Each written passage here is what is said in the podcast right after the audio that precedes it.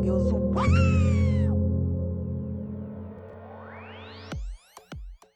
E aí?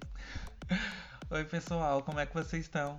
Eu espero que vocês estejam bem. Nossa, tá fazendo muito frio aqui. Eu acho que por aí onde vocês estão também. Estou aqui a 9 graus embaixo de dois cobertores na minha casa. Começando com um desabafo mesmo, porque eu não tô aguentando esse frio.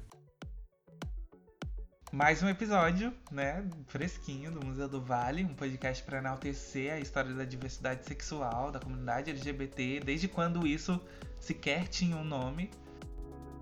Meu nome é Aquila, caso você não me conheça, eu sou a voz por trás de tudo isso. e se você não, não me conhece, não conhece o projeto, tá curioso, é só ir no episódio piloto, nessa plataforma aí que você tá escutando, e depois você vem aqui e cola nesse EP que tá tudo. Inclusive, só lembrando a explicação que eu dei na semana passada, esse episódio é o segundo da série que a gente tá falando sobre a Grécia e tá cheirando um pouquinho a caminhão, a sapatilha. Enfim, caso vocês não conheçam essas expressões, né? Caminhão, sapatilha, enfim. Hoje a gente vai falar do amor lésbico, da, da homossexualidade feminina. O início dessas evidências mais robustas é, sobre a homossexualidade feminina se dá na Grécia. E como a gente chegou na Grécia, né, na nossa primeira temporada, a gente dedicou um episódio exclusivo para falarmos apenas disso. Além do fato de que agosto é o mês da visibilidade do orgulho lésbico, então por que não homenagear assim as manas? Como no episódio anterior a gente falou apenas sobre as questões de gênero e sexualidade referente aos homens gregos, hoje a gente, além de falar da sexualidade das mulheres, algumas questões de gênero também vão ser evidenciadas. Acaba que todos os episódios vão ser mais ou menos isso, porque a questão de gênero não pode ser muito dissociada da sexualidade em um debate. Isso porque, mesmo sendo coisas diferentes, andam juntas. E como eu sempre faço, vou dar uma introduzida breve assim, que a gente não falou no episódio passado, sobre a sociedade grega, né? E dessa vez a gente precisa lembrar um pouquinho sobre a mitologia da Grécia que vai justificar um comportamento né, da sociedade. Primeiro, vamos lembrar o que, que é mitologia. Eu não expliquei isso até agora, então acho importante. Mitologia não é aquele algo escrito que você lê e fala. Ah, entendi. Essa é a mitologia grega. Na verdade, mitologia é o discurso oralizado, assim, não é algo preso à escrita, a textos. É algo oralizado que vai passando de geração em geração e assim influencia o comportamento de um povo, influencia o conhecimento de uma população específica. E a da Grécia, porque foi desenvolvida lá. Vocês já devem ter escutado nomes como Afrodite, Eros, Zeus, Medusa, enfim, é, esses nomes são nomes de deuses, né? E Afrodite e Eros, os dois primeiros que eu falei, são deuses que mostram aspectos do amor. Enquanto a Afrodite está ligada ao amor sexual, né, ao desejo sexual, Eros com a questão da fertilidade, né? E também tem algumas outras palavras para é, designar o amor. Acontece que na Grécia, por conta do acúmulo filosófico que existe, Existem diversos pontos de vista sobre determinada coisa. Como, por exemplo, a palavra ágape, que se relaciona com o amor, mas o amor incondicional, que tá muito longe, não tá muito ligado ao desejo, sabe? E nesse momento, assim, a pessoa pode. Ai, a Grécia é tudo, né? Novamente, eu vou voltar um pouquinho nessa explicação, que é a Grécia é tipo, quem não te conhece que te compre sabe? Acontece que essa visão, que pode ser interpretada como algo muito belo, robusto, admirável, era o que dava base para o comportamento machista na Grécia, né? Que faziam com que as esposas que eram vistas muitas vezes só para procriação fossem facilmente descartadas para o seu marido ir lá, ficar com outros homens mais jovens, né, para praticar a pederastia pedagógica que eu já introduzi e explanei sobre isso no episódio anterior. Então agora a gente vai entrar no que diz respeito à prostituição. Prostituição que era algo legalizado, já introduzi isso. É, existe uma obra de Demóstenes que se chama Contra Neera, que diz: Temos cortesãs para nos dar prazer, temos concubinas para com elas coabitarmos diariamente. Temos esposas com o propósito de termos filhos legítimos e de termos uma guardiã fiel de tudo o que se refere à casa. Nesse texto, é, os gregos, além de uma ambiguidade sexual, né, entre. É... Misericórdia. Nesse texto, a gente consegue ver que os gregos não negam o recurso da prostituição, entendem? Enquanto umas mulheres são para eles coabitarem diariamente, outras são para ser a guardiã fiel de tudo o que se refere à casa. Existe sempre essa ambiguidade na sociedade grega, assim, do, do homem, da mulher, do corpo nu, do corpo vestido. A depender do tipo de prostituição, vamos dizer assim, quem praticava recebia um nome diferente, existia uma classificação. Por exemplo, as prostitutas para estrangeiros ou dono de hotelaria, essas eram mulheres escravas e propriedade de quem as comprava, eram chamadas de pornai. Acho que daí que vem o pornô, eu não vi algo sobre isso, fica aí em aberto. Tinham também aquelas que se prostituíam para mulheres, o EPA, entendeu? É daí que começa alguma coisa. Além disso, vale lembrar que também existe o viés de classe nesse contexto. Né? As pessoas ricas, elas não se prostituíam, ou quando se faziam isso, não eram muitas, ou não era com frequência. Quem se prostituíam eram as mulheres de origem bárbara, tinha toda a questão de ser pobre, de ser estrangeira, de ser viúva, de não ter como se sustentar na sociedade, por isso recorriam à prostituição. E como era algo legal, assim, acaba que era taxado, não era uma coisa desejável, sabe? Não era uma busca pelo prazer, era realmente pelas necessidades que o contexto trazia. Uma curiosidade, inclusive, é que a moeda da Grécia antigamente era dracma. E se ganhava 5 dracmas por serviço. Acabava que durante todo, toda a carreira de prostituição, em média, dizem que 3 mil dracmas era o que a, era o que a pessoa que se prostituía recebia. Também existiam é, mulheres prostitutas com mais poder, vamos dizer assim, que eram as héteras. A mais famosa delas foi Aspásia, que era amante de Péricles. Atenas, vivia em Atenas, mas era estrangeira, conviveu com diversos homens e discípulos de Sócrates, inclusive, e Plutarco se refere a ela como uma personalidade detentora de poder, né? Que teve sob a sua rédea homens políticos mais importantes. Inclusive tem um vídeo muito legal, vou deixar na, no repositório para vocês o link de um vídeo no YouTube que explica muito bem assim a vida da Aspásia, que ela era realmente muito poderosa, sabe? Ela não era assim uma prostituta com um viés vulgar da palavra, sabe? Ela era uma acompanhante, algo que não era só sobre o prazer, entende? E falar sobre a prostituição é também falar sobre o início das documentações sobre a homossexualidade feminina, como eu já falei para vocês, o amor lésbico, né? A partir daqui a gente vai dar introdução então às mulheres lésbicas. Isso mesmo, amores. A atenção é toda delas. Vamos lá. Então, é, uma coisa que eu acho engraçada, assim, só falando bem rapidinho, é porque tanto o meu nome quanto o nome do meu irmão são de origem grega. O meu é Áquila, não é tão parecido como Aristófanes, que é um dos nomes. O meu irmão se chama Sócrates, né? Acaba sendo muito engraçado. Enfim. engraçado para quem, né? Mas é isso. Aristófanes menciona as cortesãs no mito de amor que ele desenvolveu, né? As cortesãs eram as mulheres que se relacionavam com outras mulheres, também chamadas de eitaristriai. Eitaristriai, eitaristriai. Eu não sei como se fala, eitaristriai, enfim, eitaristriai. Esse acaba sendo um dos primeiros momentos onde se vê documentada a homossexualidade feminina.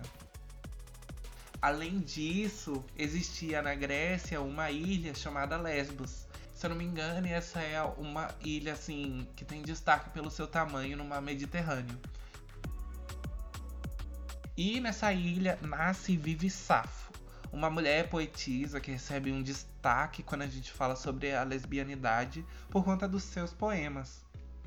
Poemas esses que eram dirigidos às mulheres, eram ardentes assim, tipo, trouxe um trecho eu vou recitar para vocês. Ó oh, noiva, teu corpo é cheio de graça e os teus olhos cheios de mel. O amor está espalhado sobre o teu rosto sedutor e por certo, Afrodite distinguiu-te entre todas as mulheres. Como vocês podem ver, era tudo. Tipo, eu sinto muita intensidade nisso. Eu acho icônico os textos dela, vou falar outros aqui. Platão, inclusive, considera Safo como uma mulher sábia e uma musa grega, né? Safo recebe o título de décima musa. Acho que é muito importante isso. Inclusive, no nosso Insta, a gente falou um pouquinho sobre Safo, a gente vai falar mais dela aqui nesse episódio. E uma coisa muito importante é que, por conta do seu legado e a relação com o nome da ilha, né, Lesbos, hoje existe o termo lésbica e as suas derivações, como lesbianidade, enfim. Tem um site muito bom que é o Obvious, que ele é, traz um pouquinho sobre as mulheres da ilha de Lesbo, né, as lésbicas e Safo. Eu falo desse site porque ele traz com uma figura, com uma linguagem mais simples e dá para entender muito bem. A Safo foi integrante de uma alta sociedade extremamente culta e ela organizou a primeira academia de mulheres, né, onde ela ensinava música, dança e poesia. Vocês lembram que eu falei no episódio anterior que as academias eram apenas para, para os homens? É essa atitude de Safo que faz com que Lesbos ganhe uma notoriedade. E nessas sociedades, as mulheres eram consideradas meramente assim, tipo, nada, né? É para procriar, se não for para procriar, é para se prostituir. E é, Safo faz com que essas mulheres se tornem estudantes né? Elas se ocupam em estudar, em compor, declamar poesias, atividades que eram estritamente masculinas para a época. Então, a Safo e as suas companheiras, elas se inspiram nas grandes obras como Ilíada, a Odisseia de Homero e criam um novo ponto de vista na obra grega. Por isso que ah, existe uma revolução e é necessário esse episódio exclusivo para elas, é necessário um destaque na história da Grécia da diversidade sexual para as mulheres lésbicas. Outro fator também é que nessas obras gregas existem figuras femininas marcantes, né? Como Atenas, como Afrodite e Penélope, Helena, Andrômaca e muitas outras. Mas todas essas é, mulheres são construídas sobre a ótica masculina o mundo feminino na Grécia Antiga é um mundo de entre quatro paredes, domicílio, é, ao lado do tear lá fazendo tecido, à espera do retorno do marido, lamentando pela morte de entes em batalhas. E Safo, por outro lado, fala sobre a experiência de ser mulher e mostra o mundo dos sentimentos, da cultura, da admiração à natureza. Existe um termo chamado lesbiar, que significa imitar as mulheres de Lesbos, ou seja, deixar o ambiente domiciliar e entrar, adentrar o mundo da cultura, debate, sexualidade restrito apenas aos homens. Muitos historiadores dizem que não se sabe ao certo o que se fazia mais na ilha de Lesbos, porém outros dizem que existia assim o culto ao amor entre duas mulheres, como Safo mesmo já bem falava nas suas obras. Alguns homens dizem ser as cavalarias, outros dizem ser os soldados, e outros dizem ser as naus, a coisa mais bela sobre a Terra Negra. Mas eu digo que o mais belo é o que amamos. Esse é outro texto de Safo então, minha gente, é sobre isso. sabe? Se vocês é, perceberam é, subjetivamente, na Grécia existir, né, a política dos corpos era de liberdade para os homens e uma liberdade sexual, inclusive, enquanto para as mulheres, aquelas casadas, era uma vida totalmente constrangida ao ambiente domiciliar. E aquelas que não se casavam, quando ricas, esperavam o momento certo para se casar e quando pobres se encaminhavam à prostituição. Coisa que a gente vê até os dias de hoje, né? Não é novidade que muitas das nossas, é, dos nossos pares, né, na comunidade LGBT precisam ir para se encaminhar para a prostituição para sobreviver. Além disso, né, é muito importante a gente lembrar que a Grécia não era um ambiente assim agradável no contexto da liberdade sexual para todo mundo, tanto que era pior para as mulheres, né? Se, se perceber também para as mulheres terem a vida que tiveram assim, junto com o Safo, elas precisaram ir para uma ilha em Lesbos lá para viver é, separada da sociedade assim e poder cultuar os desejos carnais delas. Além de lembrar né, que a Grécia não era perfeita, eu queria justificar isso com outro fato. Né? A mitologia, que influenciava o comportamento deles, é, via a mulher como um castigo para os homens. É, se vocês não conhecem, existe o mito de Pandora, né? Que Pandora é a primeira mulher da humanidade e foi criada com o intuito é, de castigar os homens que tentaram roubar a tocha de fogo de Zeus. Zeus então ele amaldiçoa os homens de forma mais perversa, que é criando as mulheres. Ou seja, não existia para as pessoas do sexo feminino na Grécia a liberdade ou o não julgamento de que eram inferiores. É isso. Esse é o episódio de hoje. É... Resumindo tudo que a gente falou sobre a Grécia: liberdade para os homens, castigo para as mulheres, é, uma visão inferior da mulher com uma liberdade sexual podendo ser vista a partir do nascimento e ações de Saf e as mulheres que viviam em Lesbos, enquanto na sociedade de Atenas, né, que era abertamente é, livre para todos, as mulheres também não alcançavam nenhum tipo de liberdade a não ser a domiciliar, né, inferiorizada sobre os homens, homens esses que, quando jovens é, e depois de se casar, é, exerciam a pederastia pedagógica apenas quando ricos. Os pobres, infelizmente, não entravam nesse contexto e é muito importante a gente sempre lembrar que para debater a sexualidade na Grécia, a gente precisa lembrar também sobre as questões de gênero e as questões de classe. É sobre isso, meninas. É muito complexo, mas é tudo, sabe? Eu espero que vocês tenham gostado. Acho muito importante a gente é conhecer todo esse contexto, porque como eu disse no primeiro episódio, é conhecer o passado para entender o presente, os processos que a gente vive hoje e assim pensar um futuro para nossa comunidade. Fica ligado no nosso Instagram, a gente sempre tá postando coisas novas lá. Vai rolar também um sorteio essa semana. Aguardem, eu sei que vocês gostam de sorteio. O nosso Instagram é o arroba Museu do Vale. E o nosso e-mail também, se você quiser chegar para falar com a gente além do direct, é omuseudovale@gmail.com.